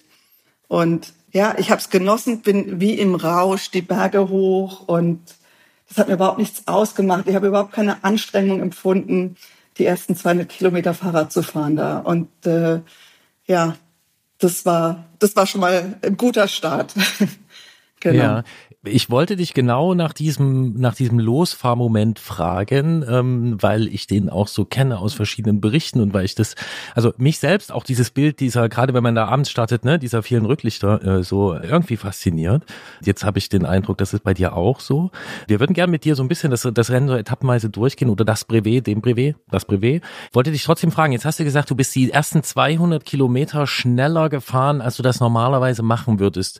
Dieses Brevetfahren ist für manche Leute sehr weit draußen, die haben damit gar keine Erfahrung, die können sich das vielleicht nicht vorstellen. Was heißt das? Wie, wie, so ungefähr in Zahlen, wie schnell bist du da gefahren?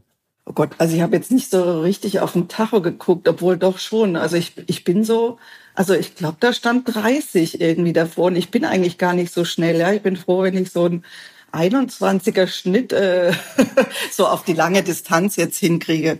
Und ich sag mal so, es gibt ja ganz unterschiedliche Leute, die die Brevets fahren. Ja, manche äh, sind irgendwie in einer kleinen Gruppe und fahren dann schön im, im Kreisel und nutzen den Windschatten und so. Und ich fahre so lange Strecken am liebsten allein weil ich dann mein Tempo fahren kann und meistens fahre ich halt ein bisschen langsamer. Ich mache aber dafür fast gar keine Pausen, nur wirklich was unbedingt notwendig ist und fahre einfach den ganzen Tag Fahrrad in einem gemäßigten Tempo. Und ich mag auch dieses Gruppenfahren nicht so gerne, weil ich da viel zu viel Konzentration äh, brauche, um nicht irgendwie dem ins Hinterrad zu fahren oder ja, genau, ich will einfach nicht nur aufs Hinterrad gucken von meinem Vordermann, sondern ich will halt irgendwie mit meinen Gedanken ein bisschen allein sein und fahren. Und jetzt ist es bei Paris-Brest Paris sowieso eine Sondersituation, weil einfach so wahnsinnig viele Radfahrer unterwegs sind. Und es ist auch keine klassische Gruppenausfahrt, weil äh, die Gruppe hört ja überhaupt nicht auf. Da sind ja die ganze Zeit Radfahrer vor dir.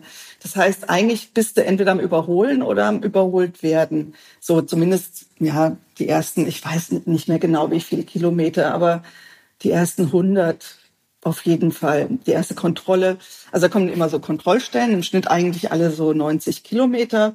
Nur die allererste, die ist 120 Kilometer weg. Das heißt, man fährt erstmal eine Weile und gefühlt bin ich da aus keiner, da wurde es mir nie einsam. Also das war immer eigentlich überfüllte Straße, mehr oder weniger.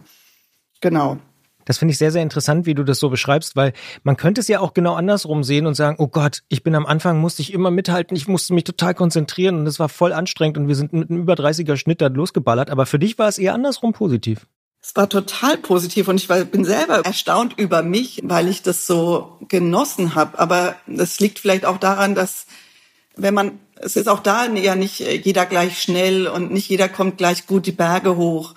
Und äh, beim ersten Anstieg sind ja manche sehr langsam und dann bin ich an denen vorbei und kam mir natürlich schon ganz toll vor, dass ich die jetzt überhole, weil ich ja so so toll schnell bin. Ich meine, ich war jetzt auch nicht überirdisch schnell, aber ähm, ja, es ist wahrscheinlich auch ein Windschattenvorteil gewesen, wenn da Leute vor einem sind. Aber man kam irgendwie ohne großartige Konzentrationsverluste sozusagen an allen gut vorbei. Und es war, ich war richtig im Flow, kannst nicht anders sagen, wie im Rausch sogar. Da stellt sich natürlich die Frage, 1200 Kilometer, die ersten 200er, mal eben 30er Schnitt äh, hingelegt. Lief das alles so weiter? Oder gab es auch mal zum Beispiel eine Phase, wo es überhaupt nicht gut gelaufen ist für dich? Ja, also ähm, es kommen halt immer so Müdigkeitsphasen. Ist ja klar, wenn man abends startet, eigentlich ist es so vorgesehen, dass man dann die Nacht auch durchfährt. Und da bin ich eigentlich auch, ich mache das überhaupt nicht gern. Ich äh, will mich eigentlich auch immer erstmal hinlegen, damit ich nicht äh, mich körperlich oder von der Müdigkeit her mich gleich richtig platt mache. Ich habe dann auch, glaube ich, sogar an der ersten Kontrolle, an der ersten oder zweiten, habe ich dann mal so im Sitzen geschlafen. Aber ich bin doch irgendwie ohne wahnsinnig viel zu schlafen in der ersten Nacht einfach weitergefahren. Und das heißt, die Müdigkeit holt dich dann halt in der zweiten Nacht auf jeden Fall ein. Und dann muss ich mehr schlafen. Und ich weiß, dass es nach der zweiten Nacht, der Tag, der war sehr, sehr heiß. Und da ging es mir auch mal ein bisschen schlechter. Da habe ich dann einfach mehr Pausen gemacht. Das Schlechtgehen hat sich dann aber jetzt nicht, also mental war es gar nicht das Problem. Also ich habe nie dran gedacht, oh, was habe ich mir hier eingebrockt, was für ein Mist, was tust du hier? Aber äh, ich war einfach müde. Das heißt, ich habe halt dann mich im, irgendwo, meistens habe ich im Sitzen irgendwo geschlafen, manchmal auch mich ins Gras gelegt und mal eine kurze Power, Power-Nap-Phase gehabt. Genau. Und in einer Nacht, es war auf dem Rückweg, da habe ich mich sogar auch mal drei Stunden in so einen Schlafsaal begeben. Also wer sich damit so ein bisschen beschäftigt hat, weiß, an jeder Kontrollstelle ist es ein super organisiertes äh, Rennen, muss ich sagen. An jeder Kontrollstelle hat man alles. Man hat Essen, man hat Trinken, man hat eine Fahrradwerkstatt äh, und man hat einen Schlafraum, den man sich für so stundenweise buchen kann. Duschen, Toiletten gibt's auch alles. Ich konnte mir das vorher nie vorstellen, diesen Schlafsälen, weil natürlich sagt dann jeder, oh Gott, es riecht nach Schweiß, alle schnarchen und äh, es ist muffig. Aber ja, ich war einfach sehr müde, habe gesagt, okay, ich schlafe jetzt hier drei Stunden, bin zu einer Liege geführt worden, habe mich, hab, ja, ich habe mich dann noch umgezogen, habe die Fahrradklamotten ausgezogen, irgendwas zum Schlafen drüber und eine Decke war vor Ort. Und das hat dann auch erstmal gereicht. Genau, und da habe ich eigentlich total gut geschlafen, weil wenn man einfach sehr, sehr müde ist, also ich kann nicht meckern über die Schlafsäle. Es war, ich habe auch kein Schnarchen wahrgenommen, obwohl ich die Ohrstöpsel am Rad äh, vergessen hatte. Also ich habe gut geschlafen. Ich glaube, der, der mich dann geweckt hat, musste sehr lang an meiner Schulter rütteln. Hättest auch gut weiterschlafen können. Was ich mich frage, ist hier so Powernap unterwegs, äh, stellst du dir einen Wecker oder wie hast du es gemacht? Ja, stelle ich mir einen Wecker. Viertelstunde. Ja. Also je nachdem, wenn ich mich nur hinsetze, habe ich mir keinen Wecker gestellt, weil ähm, sobald man dann irgendwie so zusammenbricht, wache ich eh auf. Aber sobald ich so ähm, mich hingelegt habe, auf einer Bank äh, habe ich mir immer einen Wecker gestellt, ja. Ja, jetzt hat sich für uns hier dieses Bild schon ein bisschen konkretisiert. Also wir wissen, da sind tausende Leute unterwegs. Es gibt regelmäßig Kontrollstellen, da gibt's Schlafsäle, in denen viel geschnarcht wird, aber das stört gar nicht so genau. Da gibt's Essen und dann gibt's den Kreppstand, zu dem man die Postkarte schicken muss und andere Stände. Und jetzt habe ich noch den Eindruck, da wird dann wohl ab und zu mal irgendwie am Straßenrand, äh, im Feld, in der Wiese, auf der Bank äh, immer mal irgendwie jemand liegen, oder ist das so? Ja, das ist so. Und ich habe mich da selber auch schon liegen gesehen, äh, noch zu Hause und habe deswegen auch meine ganzen Schlafutensilien, so äh, Bibisack und ich habe auf den Schlafsack diesmal verzichtet, weil ich habe eine Daunenhose gehabt, eine Daunenjacke und dachte, da kann ich mich ja überall hinlegen, da bin ich absolut unabhängig. Aber von dem Plan bin ich tatsächlich am ersten Abend schon abgerückt.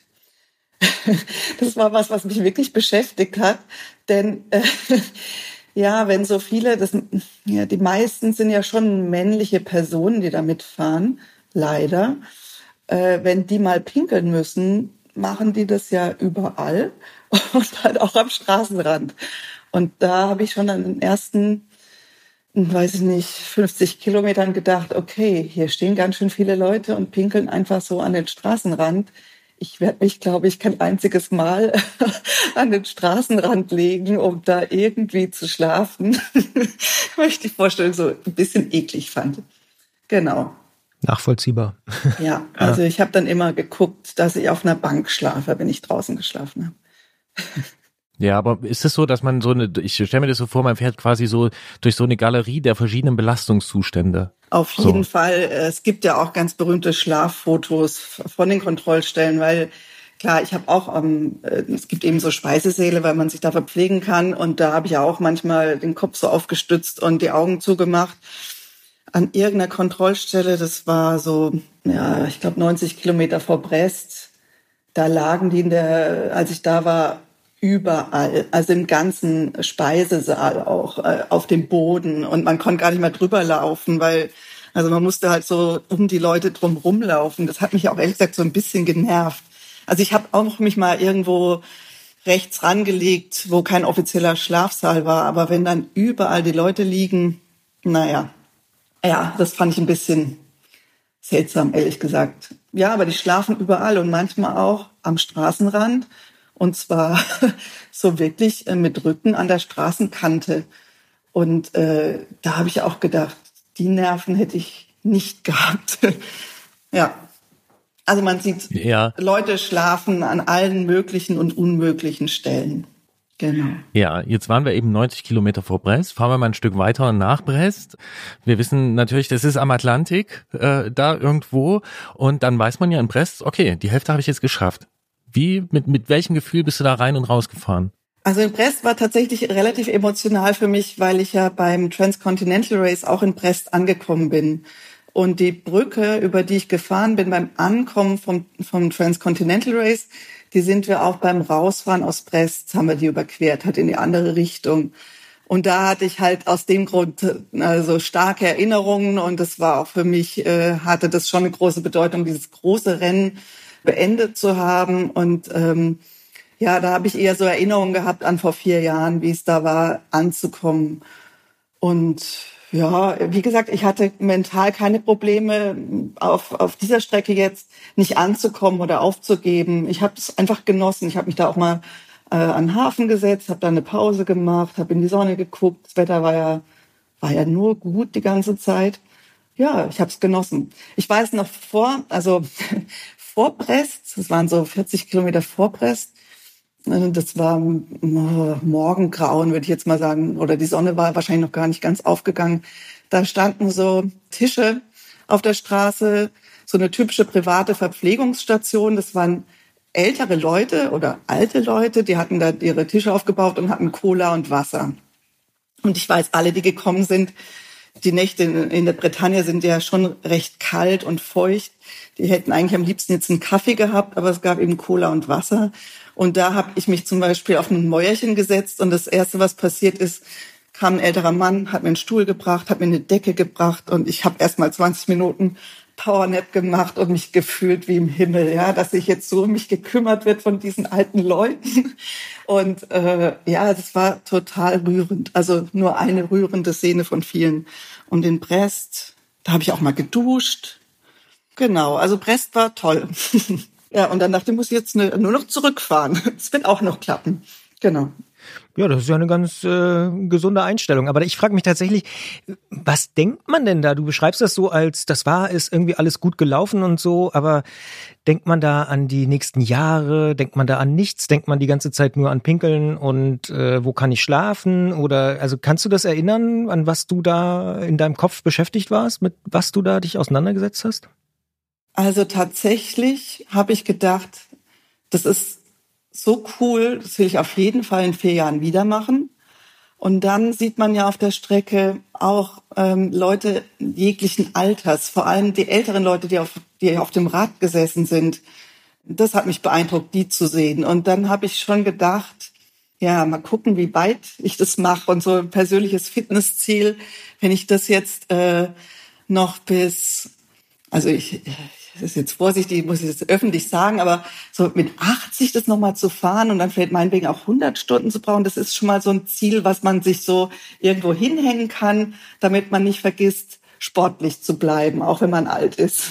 So, das, das habe ich so mitgenommen. Ich habe auch auf dem vor dem Start äh, hat sie, haben sich die deutschen Brevetfahrer alle nochmal irgendwie versammelt und gut, über die Veranstaltung kann man jetzt streiten. Das war, es war eben alle Brevet-Clubs, die haben sich da zusammengetragen. Jeder Brevet-Club-Chef sozusagen äh, hat sich vorgestellt und da war dann auch so die deutsche Paris-Brest-Paris-Legende Klaus Tschüchol da und hat äh, was erzählt und der ist halt jetzt auch ja, ich weiß nicht genau, wie alt er ist, ob er jetzt 80 ist. Ich habe es vergessen. Er hat es, glaube ich, gesagt. Und äh, der ist dann nicht mehr mitgefahren. Aber ähm, der kam eben auch in diesem Privé-Film vor. Und der, von dem habe ich mir so gemerkt, wenn er sich, äh, wenn er Klassentreffen hat, dann kommen seine Klassenkameraden mit dem Rollator und er freut sich, weil er sich dann ein neues Rennrad gekauft hat. Und so, das fand ich wahnsinnig inspirierend und den zu treffen und dann auch die alten äh, meistens Männer zu treffen, die da auch noch immer unterwegs waren mit ihren Rennrädern. Das hat mich doch äh, ja tief beeindruckt, muss ich sagen. Finde ich sehr interessant, weil ich habe es vor ein paar Ausgaben erzählt, ähm, als ich die äh, Transalp vom Tourmagazin mitgefahren bin, haben mich zwei Leute besonders beeindruckt und das war auch ich muss sagen, Rentnerpärchen auf so alten Titan-Fahrrädern, die da noch über die Alpen gefahren sind. Und das, da dachte ich auch so, hm, wenn man das schafft, so in dem Alter da noch irgendwie sowas, äh, ja, nicht easy peasy, aber einfach für sich selber zu machen, ist das eigentlich ziemlich cool. Ich sehe, mhm. ich, ich behaupte, wir sind alle drei in dem Alter, in dem man schon so diese, ne, also man fühlt sich nicht mehr so unendlich und sieht dann schon ältere Leute und die sagen dann, ihr kauft einen Rollator, ich kaufe ein Rad. Finde ich übrigens super gut. Das werde ich mir auf jeden Fall merken. Dass man sich davon inspiriert fühlt. Das klingt, ähm, klingt sehr gut. Jetzt war ich zu der gleichen Zeit wie Paris, Brest, Paris 2023 gelaufen, ist auch in Frankreich ein Stück weiter südlich und es war untertrieben gesagt heiß. Es war ziemlich heiß, zumindest in Südfrankreich. Und ich habe ähm, an euch gedacht. Hat die Hitze irgendeine Rolle gespielt? Hast du die so empfunden oder war es in Brest und Umgebung aushaltbar? Also wie gesagt, an dem einen Tag. Äh, es muss nach der zweiten Nacht gewesen sein. Man verliert ja manchmal so ein bisschen die Orientierung, gebe ich zu, welcher Tag gerade ist. Da war es sehr heiß. Da habe ich auch öfter Stops gemacht und ich konnte dann noch, also es war dann, ich bin eigentlich eine große Eisesserin, auch egal welches Eis, äh, irgendwie Milcheis, Fruchteis, alles geht. Aber da war es so heiß, dass ich nur so Wasserfruchteis essen konnte. Weil wenn ich gesehen habe, so Magnum oder sowas, oder da ist mir schon schlecht geworden. Und normalerweise habe ich damit keine Probleme. Genau. Also an einem Tag war es wirklich sehr heiß. Aber ich wusste ja gut, dann kann auch tagsüber ein bisschen Pause machen, hole ich das halt nachts wieder rein. Weil nachts wirklich in der Bretagne ist es richtig kühl. Dadurch, dass die, ich weiß nicht, woran es liegt, es ist einfach sehr kühl nachts. Und ähm, eigentlich ging's. Nur der eine Tag, den erinnere ich, dass es sehr, sehr heiß war. Vermutlich ist der Atlantik schuld. Ja. Ja. Ja, und jetzt wirkt es so, dass du Ne? Also du bist vielleicht nicht die ganze Zeit den, den 30er Schnitt gefahren vom Anfang, aber ja, aber es wirkt eigentlich die ganze Zeit, wenn du so erzählst, dass es alles so ein für dich vielleicht wie so ein wie so ein kleines Fest war. Also du erzählst sehr viel vom Genießen und jetzt kann ich ja noch zurück und dann erinnert man sich an vier Jahre vorher und so. Ähm, lief das wirklich so weiter? Also das wäre ja eine wahnsinnig schöne Ausfahrt, wenn du das einfach 1200 Kilometer einfach genießen konntest. Ja, war so. Also wie gesagt, es war nicht immer so schnell und manchmal habe ich auch gedacht, oh, ganz schön anstrengend und so. Aber äh, klar, Radfahren ist halt auch anstrengend. Äh, das muss man sich auch nicht so arg wundern. Aber ich habe mir echt vorgenommen, das als Fest zu nehmen. Ich habe es als Fest von, also vor allem am Anfang empfunden und es ging auch als Fest weiter. Ja. Es war manchmal nachts ein bisschen komisches Radfahren, weil manche Leute einfach so komisch Rad gefahren sind. Und dadurch, dass halt man ist ja nie alleine auf der Straße und manche fahren so mitten auf der Straße, aber rechts von ihnen ist gar niemand. Und wenn man dann die überholen will, habe ich mich dann immer gefragt, oh, jetzt muss ich ganz nach links und sie dann vorschriftsgemäß zu überholen. Das hat mich manchmal ein bisschen genervt. Aber selbst da habe ich geguckt, nee, jetzt, von denen lasse ich mich jetzt nicht nerven. Also ich habe wirklich es geschafft, mich auch so von meinem Kopf her positiv zu halten, muss ich echt sagen. Und ich habe keine Sekunde gedacht, dass es eine richtig blöde Idee war, sondern ich habe eigentlich gedacht, wow, es ist so cool, wie ich es mir vorgestellt habe. Ja, das klingt super gut. Könnte es sein, dass 2019 das Rennen oder das Brevet nicht angetreten zu haben, dass das dann das vielleicht noch ein bisschen äh, bedingt hat sozusagen? Also, dass du es noch mehr schätzen konntest, da dabei zu sein? Könnte ich mir vorstellen, ja. ja. Ich habe es eben in einem, in einem fitten, guten Zustand, bin ich es angetreten mit dem Vorsatz, es zu genießen. Und das konnte ich auf jeden Fall dieses Jahr so machen. Und vor vier Jahren wäre das nicht möglich gewesen. Also da war ich körperlich einfach zu, zu desolat. Wie bist du denn dann wieder angekommen? Also nachdem du kurz in Brest warst, wieder zurück in Paris. Wie, wie war, was war das für ein Gefühl? Ja, ich habe auf den letzten Kilometern noch äh, jemanden getroffen, den ich kannte. Und dann sind wir so mehr oder weniger zu zweit durchs Ziel gefahren. Aber ich habe da gemerkt, oh, ich will eigentlich alleine durchs Ziel fahren und habe dann ihm auch gesagt, ich habe jetzt nicht gleich kapiert, gesagt, ich lasse dir den Vortritt, fahr du, ich will ich kann es dann alleine genießen. Ich glaube, für ihn war das gar nicht so wichtig, aber für mich war es so ein bisschen, ich wollte es jetzt genießen, weil ich es mir schon so lange vorgestellt hatte. Ich habe es die ganze Zeit genossen und wollte es so ein bisschen für mich haben. Genau, und das habe ich auch gemacht. Aber er war ja zehn Meter vor mir. Also wir haben uns dann auch wieder getroffen. Da ist dann auch im Ziel, man, kriegt man noch ein Essen. Ja, und dann weiß auch nicht. Dann habe ich mich, dann waren alles so viele voller Leute, voller Radfahrer. Alle waren müde. Man hat auch manchmal Gezeichnete gesehen. Also einer hatte noch so getrocknete Blutreste an seiner Stirn kleben. Also man sieht dann auch so die, ja, die Kollateralschäden sozusagen. Und äh, das fand ich jetzt nicht so erbauend, weil man muss dieses, äh, diese Fahrt wirklich nicht so spitz auf Knopf fahren, dass man so seine körperliche Unversehrtheit äh, verlieren muss oder so. Also ich selber musste auch schon auch aufpassen vom Sekundenschlaf, ja. Also der hat mich auch überfallen und dann war für mich aber immer klar, sofort ranfahren, sofort gucken, wo ich mich jetzt hinlegen kann, dass ich äh, noch mal ein Powernap mache. Also ich habe schon wenig geschlafen während der ganzen Zeit. Genau, aber ich wollte es eigentlich in positiver Erinnerung haben, dass es auch was ist, was jetzt nicht total abartig ist von der Körperlichkeit her, was man ähm, nur schafft, wenn man so totale, ja, so körperlich irgendein Tribut äh, zollt oder sowas, ich weiß jetzt nicht, wie ich es ausdrücken soll, aber äh, ich wollte heile ankommen und wollte es als gute Erinnerung haben. Und dann bin ich da auch vom, vom Ziel erstmal weg, weil es mir zu viel geworden ist mit den Menschen.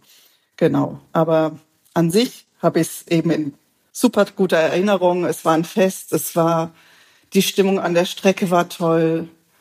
Alle fanden einen super, also die, die das Publikum sozusagen, wenn es mal irgendwie durch ein Dorf ging, wo man angehalten hat, weil man Wasser gereicht bekommen hat, dann haben einen alle unterstützt. Genau, und damit bin ich nach Hause gegangen.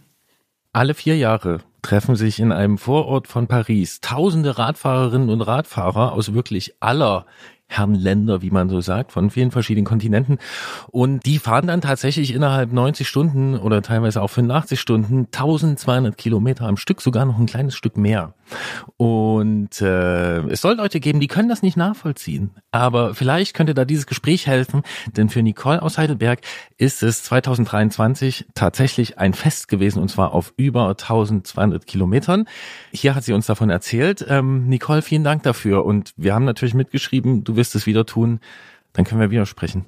Danke. Gerne. Tschüss. Ciao. Ciao, danke dir. Christian, bist du überzeugt? Naja, nee. Also ich, ich finde es wirklich wahnsinnig und auch beeindruckend und schön, wie sie das beschreibt. Vor allen Dingen, dass es für sie so, ja, wie so ein Flow war, der, der sozusagen sich durchgezogen hat mit dem Start und den ersten 200 Kilometern und dann diesen ganzen Erlebnissen, die sie ja gerade sehr, sehr plastisch geschildert hat, wie ich finde. Ähm, trotzdem muss ich für mich persönlich sagen, nee, Also ich freue mich auch, wenn ich irgendwie äh, drei, vier, 5.000 Kilometer gefahren bin, aber dann würde ich nicht 1.200 am Stück fahren wollen. Das ist auch dieses Schlafen draußen und hier im Sitzen und dann im Schlafsaal und so. Nee, irgendwie bin ich ganz ehrlich, es ist nicht das, ich merke ja immer mehr, ich glaube, das habe ich jetzt hier auch schon fast schon überstrapaziert, aber ich bin der 50 bis 60 Kilometer Typ. Ich will dann wieder nach Hause, ich will dann auch ein Buch lesen, ich will irgendwie ins Café gehen und so. Ich will nicht tagelang auf dem Fahrrad sitzen. So. Aber Wir haben ihn noch nicht. nee. vielleicht kommt das noch, man weiß es nicht. Man Ja, ja, ja. Aber ich finde es ja auch gut, dass es so unterschiedliche äh, Formen gibt. Wir hatten ja auch mal eine Ausfahrt, äh, wo auch eine meinte, irgendwie, sie fährt gerne mal so 10, 20 Kilometer. Ganz so kurz fahre ich auch nicht. Das ist mir dann auch wieder fast schon zu kurz, weil ich so denke, dann ziehe ich die ganze Scheiße an und dann fahre ich irgendwie los und so, dann muss ich mich eincremen, der ganze Kran, dann lohnt sich irgendwie nicht so richtig. Aber eigentlich ist es ja auch geil. Also ich bin auf der Kurz- und auf der Langstrecke bin ich, glaube ich, noch ähm, ausbaufähig. Ja. Na, ich ja auch in der Praxis. Also, Aber im Kopf, du, du würdest nee, ich, ja, ich bin jedes Mal getriggert. Jedes Mal, seit 20 Jahren oder so, oder seit noch länger, wenn ich von diesem Thema höre. Also ich glaube, ich bin, würde ich mal so vorsichtig sagen, über deine 50, 60, da bin ich schon ein bisschen hinaus. Ich bin wieder zurück. Das ist ja, Ja, das genau, Interessante. ja, ja, Ja, so, ja. nein, das ist ja auch egal. Also, ne, es geht ja nicht um die Zahlen, aber es geht um, also, ähm, nein, ich kann schon auch mal einen ganzen Tag und kann auch wirklich weit fahren und so, aber diese, diese zig hundert Kilometer am Stück, so, ne, in diese Region bin ich noch nicht vorgedrungen. Ähm, und es ist bei mir aber auch so, ähm, Also ich finde es total faszinierend, aber wie gesagt, für mich, ja. ja, ich find's auch faszinierend und vor allen Dingen aber auch dieses, ja, mit diesen Krebs unterwegs und mit diesem quasi, für, für mich läuft das unter Gottesdienst, wenn ich das höre. Ja, Fahrradgottesdienst. ja, und nicht dieser, das hat, das hat nicht, es gibt so Sachen, die, die, die laufen bei mir so unter Sport bekloppt und irgendwas, die machen mich null an. So. Und dort ist aber eine ewige Geschichte dran. Und, und, und, und die Leute treffen sich alle dort. Und Es hat Patina, ne? Das ist, äh, na, es geht nicht um die klar. Patina. nee, aber ich meine, da, Ja. also da, da ist Ich- schon was, Äh, also guck- ich verstehe diesen Mythos, das verstehe naja, ich schon. und es geht ja auch, guck mal, wir haben mit ihr gesprochen und wir haben in unserem Gespräch, wir haben nicht danach gefragt, Nicole, wie lange hast du eigentlich gebraucht? Ja, weil auch einfach wurscht. auch, Ja. ja, weil Ja. das dabei nicht interessiert. Du schaffst das in der Zeit. Ähm, ich habe ich hab sogar, ich habe noch gelesen, dass die, also bei diesen Brevets ist es halt so, ne, also da wird nicht so krass gestoppt, glaube ich, mit Transponder und so, sondern es gibt so eine, so ein, so ein, so ein, so ein Zeitfenster, in dem du an den Kontrollen ankommen musst. Ähm, von dann bis dann, das wird irgendwie nach Schnitt berechnet. Und ich habe vorhin im Fachmagazin Tour noch gelesen, dass eigentlich die, die schnellsten, die ja zu schnell waren, die sind vor dem Zeitfenster weggefahren. ähm, Ja, ist schlecht. Und da hat man wohl noch mal irgendwie beide Augen zugedrückt. Mhm. Ja. Nee, aber das ist doch eine tolle Geschichte. Und äh, du hast auch, ne, du bist sofort drauf eingestiegen auf dieses, ähm, man sieht dann ältere Menschen und denkt so drüber nach, krieg ich das auch irgendwie so hin. Ja, das ist ja der Gedanke, der dahinter steht.